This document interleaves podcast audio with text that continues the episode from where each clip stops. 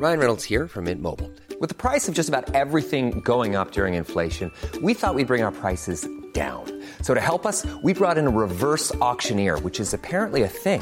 Mint Mobile unlimited premium wireless. Ready to get 30, 30, bit to get 30, bit to get 20, 20, 20, bit to get 20, 20, bit to get 15, 15, 15, 15 just 15 bucks a month. So, Give it a try at mintmobile.com slash switch. $45 upfront for three months plus taxes and fees. Promo for new customers for limited time. Unlimited more than 40 gigabytes per month. Slows. Full terms at mintmobile.com. Vamos a cantar por todas las naciones para que se escuche la voz de la gente. No queremos guerra, queremos la unión. Actitud rebelde, pero con intención. Esto es Rebeldes con Causa, un podcast de América Solidaria en colaboración con El Heraldo de México. Un espacio de adolescentes para adolescentes. Bienvenidos. Hola a todos y todas, mi nombre es Iker Randeros y les doy la bienvenida a este nuevo capítulo del podcast Rebeldes con Causa, un espacio donde las juventudes de México tenemos una voz. Aquí platicamos adultos y jóvenes sobre las problemáticas que ponen en riesgo nuestro futuro, así como las diferentes acciones que se están tomando desde la ciudadanía para alcanzar un desarrollo sostenible. Hoy platicaremos con Juan del Cerro, uno de los mayores promotores de la innovación y el emprendimiento social en Latinoamérica, según Entrepreneur, fundador de Social a México y Disruptivo TV y autor del libro ¿Qué es el emprendimiento social? Él es el autoproclamado peor emprendedor del mundo. Bienvenido, Juan. Hola Iker, hola Luis, muchas gracias por invitarme y feliz de estar acá. Padrísimo. A su vez nos acompaña Luis Fernando Méndez, uno de los adolescentes de la red Tum Causa México y promotor del movimiento Scout a nivel nacional. Luis ha trabajado en proyectos tales como Desafío Azul, voy por México y el hashtag Soy de Cristal, buscando curar la equidad y desarrollo sostenible en la juventud. Bienvenido, Luis. Muchísimas gracias y que era un gusto estar aquí como siempre. Al llegar a este episodio, llevamos ya ocho capítulos platicando de los diferentes objetivos de desarrollo sostenible, incluyendo educación de calidad, hambre cero, equidad de género y entre otros, pero hoy toca uno de los más especiales y menos hablados, el ODS número 9, Industria, Innovación e Infraestructura. Luis, tú y yo nos conocemos de Concausa México, pero según me acuerdo, no conocemos a ningún otro equipo que tenga ningún proyecto que aborde justamente este ODS. En efecto, de hecho estuvimos haciendo la investigación y son muy pocos los proyectos que hay registrados en el Concausa que toquen el ODS 9. De hecho, a nivel Latinoamérica hay máximo, exagerando, como 20. Justamente hablando de, de, de eso, Juan, siendo 100% sinceros, el ODS número 9 es uno de los más complejos de entender. O sea, por Dios, esta parte de industria, innovación e infraestructura. ¿Cómo empezamos a comprender la problemática que subraya ese objetivo? Pues es que es interesante hablar de, de este ODS porque por un lado tiene variantes muy específicas, ¿no? Que solo atienden a, a, este tema, como por ejemplo todo el tema de la infraestructura, ¿no? Eh, pues es algo que a lo que normalmente los emprendedores no se enfocan tanto. Eh, pareciera que es más, son más temas de gobierno, son más o al menos impulsados por el gobierno, aunque obviamente se colabora con el sector privado. Pero por otro lado, este ODS, pues cuando estamos hablando de innovación, eh, de industria, pues eso es algo que es transversal a la mayoría de, de, pues de las industrias, ¿no? O sea, desde los servicios, desde la industria alimentaria, o sea, pues todo, en todos lados estamos hablando de, de ¿cómo se llaman? Temas del medio ambiente, todos, estamos, en todos lados hablamos de, de, innovación, de tecnología. Entonces, yo creo que lo interesante es que si bien, eh, como lo mencionan ahorita ustedes, no es el ODS donde hay más proyectos que tienen este objetivo como centro, estoy seguro que muchísimos eh, tocan estos temas de manera transversal en su operación. Claro, puede no ser el foco, pero al final todos lo tocan. Juan, somos conscientísimos de que tus dos iniciativas, tanto Social a México y Disruptivo TV, son fábricas del emprendimiento social y la acción social. ¿Cómo crees que en específico este tipo de emprendimientos, es decir, los sociales, los que juntan justamente este impacto social y los negocios, se relacionan con la industria y la innovación y la infraestructura de una manera diferente a la de los negocios tradicionales? Es una buena pregunta porque al final del día el emprendimiento social no es una, o sea, no, no es una sola categoría de emprendimiento.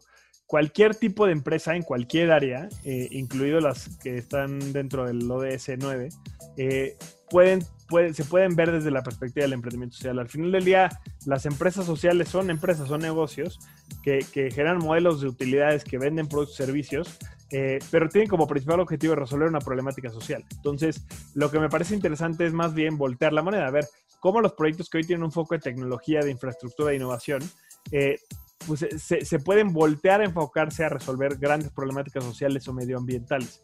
¿No? Entonces, eh, eh, aunque, mira, nosotros el año pasado lanzamos un censo, el primer censo de empresas sociales en México, en el que mapeamos más de 300 empresas sociales en el país, y justo les preguntamos sobre los ODS. Tengo acá los, los números, y, y sí, lo, el 9 no es uno de los más atendidos. De hecho, en el objetivo número 9, solamente 13 de las 100 empresas que contestaron eh, lo atienden.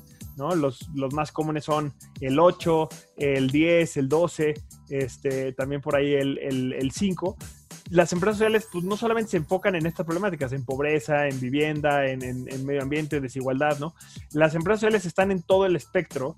Muchísimas empresas que incluso tienen otro ODS como objetivo, eh, pues, utilizan la innovación como herramienta para resolver una problemática social. Entonces, creo que el chiste es que, entendamos que la empresa social pues, no va a ser una empresa tradicional, una empresa eh, comunitaria nada más, sino que también hay grandes empresas, o sea, que, la innovación está al centro de su negocio, pero la, innovación no es el objetivo en sí mismo, ¿no? Sino la innovación es una herramienta para lograr el objetivo que es resolver una problemática social.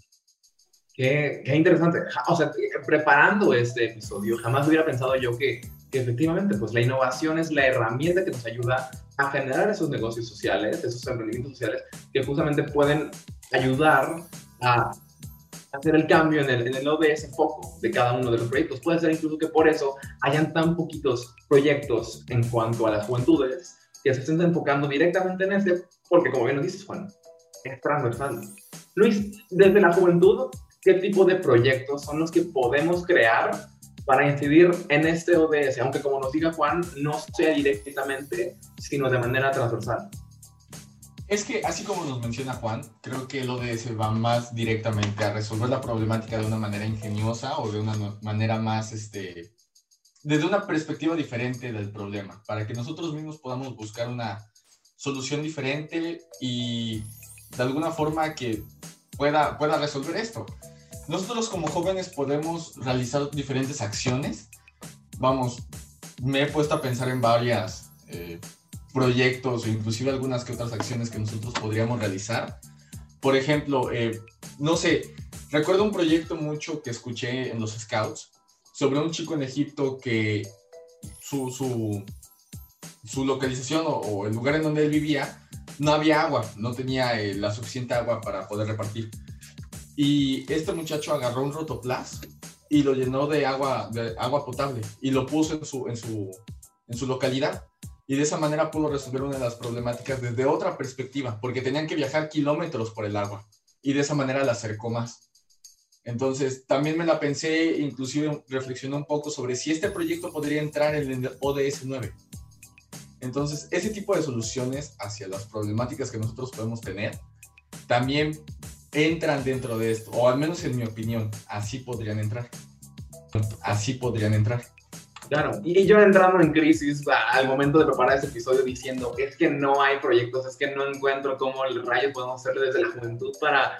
Pero claro, tienes toda la razón, siempre y cuando podamos tener una, una problemática y una solución a ella, si le damos el ingenio como para ya poderla llamar innovación, eso ya puede incidir dentro del ODS. Bueno, ahora tienes toda la razón, Luis. Juan, podemos ver que este ODS tiene dos grandes problemas, o al menos yo. Hay poca gente participando en soluciones y hay aún menos gente que siquiera lo comprende. ¿Cómo podríamos explicarle a un chavo a una chava que comienza a involucrarse en el mundo de la innovación mediante el emprendimiento social? ¿Cómo podemos empezar a, a decirle, oye, vente para acá? Pues mira, yo creo que algo interesante es que, que, hay que entender es que el rol del emprendedor, de la emprendedora, no es siempre hacer y saber todo. Eh, nosotros, por ejemplo, hemos hecho en Social Lab, en la aceleradora, eh, una, un par de, de proyectos donde, donde tratamos de vincular investigadores ya con años de experiencia, con, con desarrollos innovadores eh, ya implementados, pero que no tienen un, perfil emprendedor, que no están interesados en llevar su innovación a la industria, pues vincularlos con emprendedores, como seguramente hay mucha de, la audiencia que, que, nos está escuchando, que nos está viendo, que tiene ganas de hacer llevar a cabo un proyecto, pero no tiene una idea o no tiene un producto, un servicio que desarrollar. Entonces, pues, ¿por qué no te acercas? A alguien que ya lo tiene. Entonces, por ejemplo, un, uno de los puntos ¿no? eh, del ODS 9 es justamente eh, eh, aumentar la investigación científica y mejorar la capacidad tecnológica. Pues ahí una de las cosas que, que está viendo países como México, tienen muchísimos investigadores, muchísimas investigadoras en las universidades, que están desarrollando cosas increíbles, pero que no las están llevando a cabo, que no las están implementando en el mercado, que no le están desarrollando una, desde una perspectiva emprendedora, y que creo que ahí puede ser súper interesante el rol de los jóvenes, decir, oye, a ver, ¿por qué no nos acercamos a la gente que desarrolló esta increíble eh, baba de nopal que ahora cura, eh, ¿no? X problema? El investigador ya hizo su chamba y no lo va a desarrollar en un producto o en un servicio. Eh, yo como emprendedor tengo esa energía, tengo esas ganas, yo me puedo arriesgar y, y puedo hacerlo. Creo que una de las formas de entrarle a esta ODS puede ser, no es la única, pero una de las formas puede ser entrarle eh, creando alianzas, creando colaboraciones con otros sectores. Ahorita hablamos de, los investigadores por la parte científica, pero pues hay muchísimas otras, ¿no? O sea, por ejemplo...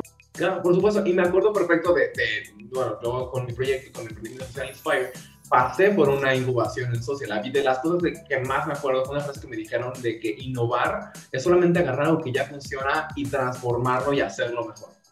Entonces, ya agarrar ramos, justamente estas empresas, que podemos tener dentro de nuestras familias o que veamos como ídola, o sea, como, como nuestras, empresas, como de ensueño y decir qué hacen bien esas empresas y cómo podemos hacerlo mejor, eso puede completamente transformar la visión que tenemos de este ODS. Al final, vaya, y eso es algo que le quiero decir a toda la audiencia que nos, escucha, que nos está escuchando. Recordemos que todavía no existe una respuesta definitiva para lograr todo lo que nos proponemos. La Agenda 2030 está demasiado emprender nuevos proyectos a partir de lo planteado justamente en esa agenda es de los factores que pueden verdaderamente generar un cambio. Pero esto depende de todos nosotros. Luis, Juan, muchísimas gracias por acompañarnos y platicar de este tema tan complicado, tan complejo y a veces tan mal comprendido. De verdad, gracias. No, hombre, gracias a ti por la invitación y por Muchísimas gracias, Iker, y a todo el equipo. Y obviamente yo quisiera extender la invitación a toda la gente que quiera saber más de estos temas de emprendimiento social, eh, de cómo crear eh, empresas que ayuden a alcanzar los objetivos 2030, pues que se, acerquen a lo que hacemos en Disruptivo TV. Tenemos un montón de talleres, cursos, eh, tenemos podcast, tenemos un montón, montón de contenido.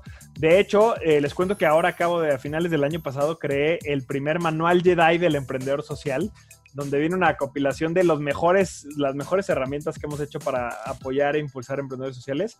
Solamente eh, síganme en Instagram, en arroba del Cerro Juan, arroba del Cerro Juan, y pídanme por ahí en el mensaje, díganme, te escuché en el podcast este, de Concausa y díganme que quieren el manual Jedi y se los mandamos con muchísimo gusto. Padrísimo, Juan, muchísimas gracias. Y sí, 100% recomendado el trabajo que hacen allá en Disruptivo TV y en Social México. Son unos cracks aquí en México. Así como terminamos el día de hoy, recuerden que este es un podcast realizado por el Heraldo Media Group en colaboración con América Solidaria México. Todas las opiniones son nuestras y de nuestros invitados y no representan al Heraldo de México ni a América Solidaria, quienes son quienes nos apoyan. Muchísimas gracias por sintonizarnos. Si les gustó este capítulo, no olviden darnos like y comentarnos su parte favorita. Compártanlo con todos sus amigos y continúen creando soluciones. Hasta la próxima.